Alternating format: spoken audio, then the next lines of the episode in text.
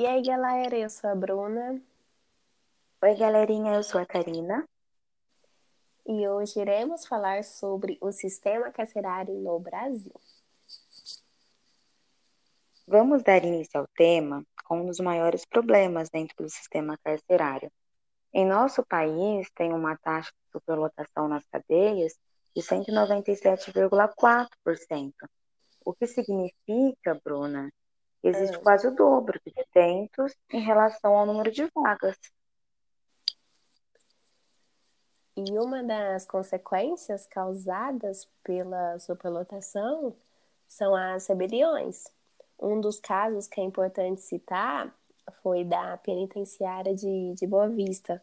Foram 30 detentos mortos em janeiro de 2017 e atualmente está sob atuação da Força Tarefa. Uhum. Vamos dar início, né, com uma pergunta.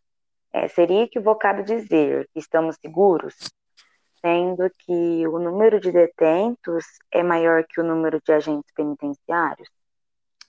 Ah, seria, né?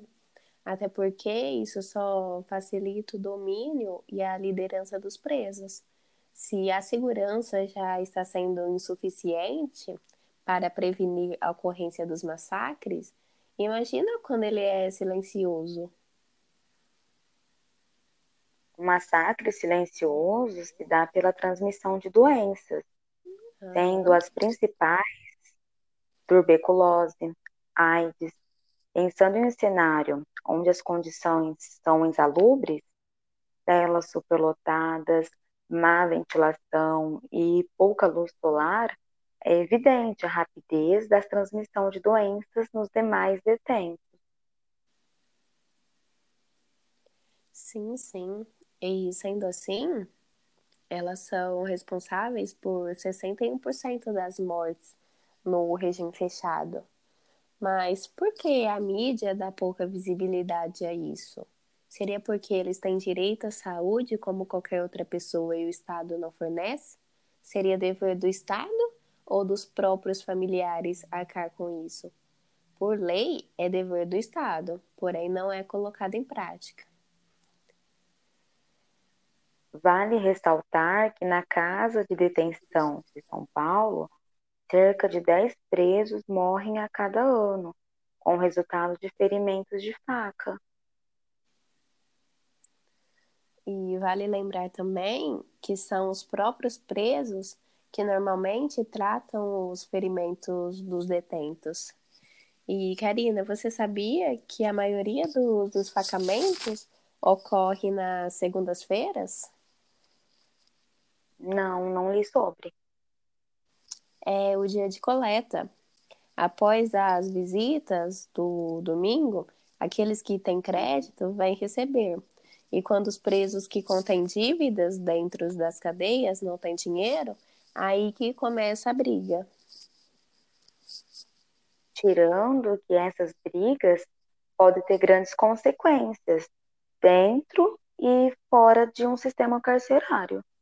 Sim, sim. E uma solução para tudo isso é que tem uma assistência médica para atender os detentos dentro da cadeia. Somente 37% delas possuem esse sistema. Ah, e muita gente deve estar se perguntando por que que é, entre aspas, tratar o preso bem? Por que tem que dar assistência médica a pessoas que cometem crimes? Então, Bruna, um dos assuntos bem comentados são as visitas íntimas dentro das penitenciárias, que são permitidas pelos diretores de cada instituição, e é um dos meios de transmitir doenças.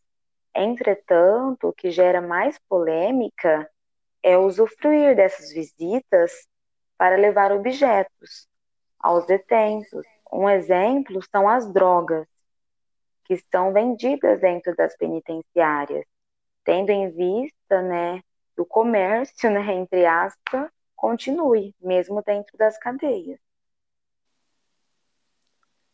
E não só as drogas, mas como celulares ou até mesmo informações trazidas lá de dentro. É, olha, eu particularmente eu não concordo com isso e nem com as tais saidinhas em datas comemorativas. Então, né, datas comemorativas é meio complicado dizer sobre. Muitos contras, outros a favor, difícil. Muito Tem um grande filósofo, né, assim, que fala sobre isso. Segundo Michel Foucault, o sentimento de injustiça que um prisioneiro experimenta em uma das, é uma das causas que mais podem tornar indomável seu caráter. Quando se vê assim exposto a sofrimento que a lei não ordenou, nem mesmo previu, ele entra em um estado habitual de cólera contra tudo que o cerca. Só vê carrascos em todos os agentes com autoridade. Não pensa mais ter sido culpado, mas acusado pela própria justiça. Um caso recente aconteceu no estado do Espírito Santo.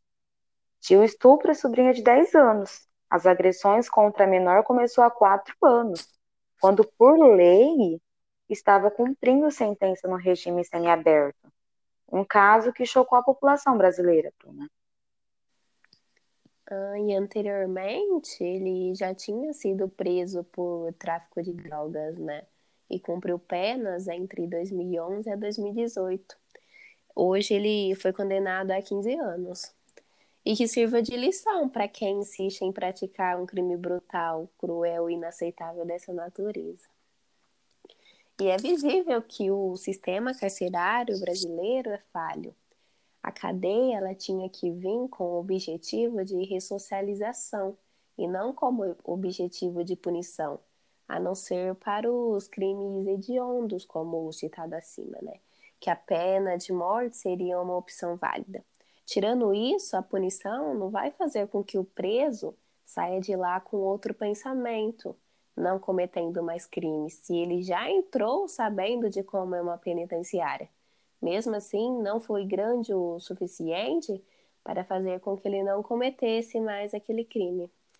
É, portanto, a cadeia, como forma de ressocialização, iria trabalhar para que o detento seja inserido na sociedade novamente.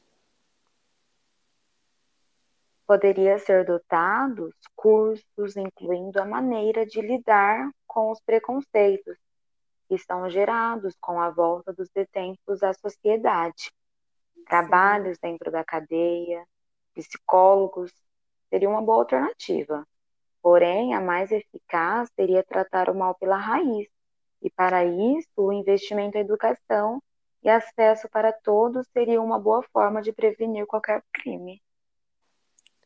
E como diz o Beccari, não sei se você já ouviu falar sobre ele, ele fala assim: é preferível prevenir os delitos a ter de puni-los. E é o que de fato acontece nas sociedades modernas. Não há investimento em métodos preventivos, utilizando-se abundantemente de métodos coercitivos, que são, sobretudo, ineficazes. Hoje existem dois programas, como o CNJ e o TJMG. O principal objetivo deles é resgatar a dignidade da pessoa humana através do trabalho.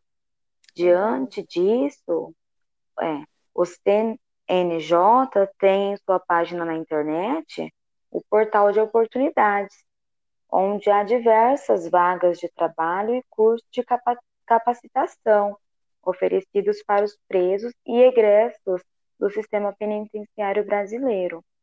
Uma boa dica, né, Bruna, é que todos os estudantes, né, que estão se preparando para o vestibular, busquem informações possíveis e possíveis soluções, né? Exatamente. E outra dica são as indicações das séries Vis-a-Vis e Prison Break, que retrata bem os sistemas carcerários. Sim, sim, já assisti super recomendo. Então é isso, pessoal. Segue nós nas redes sociais. E um grande abraço virtual. Até mais. Tchau, tchau.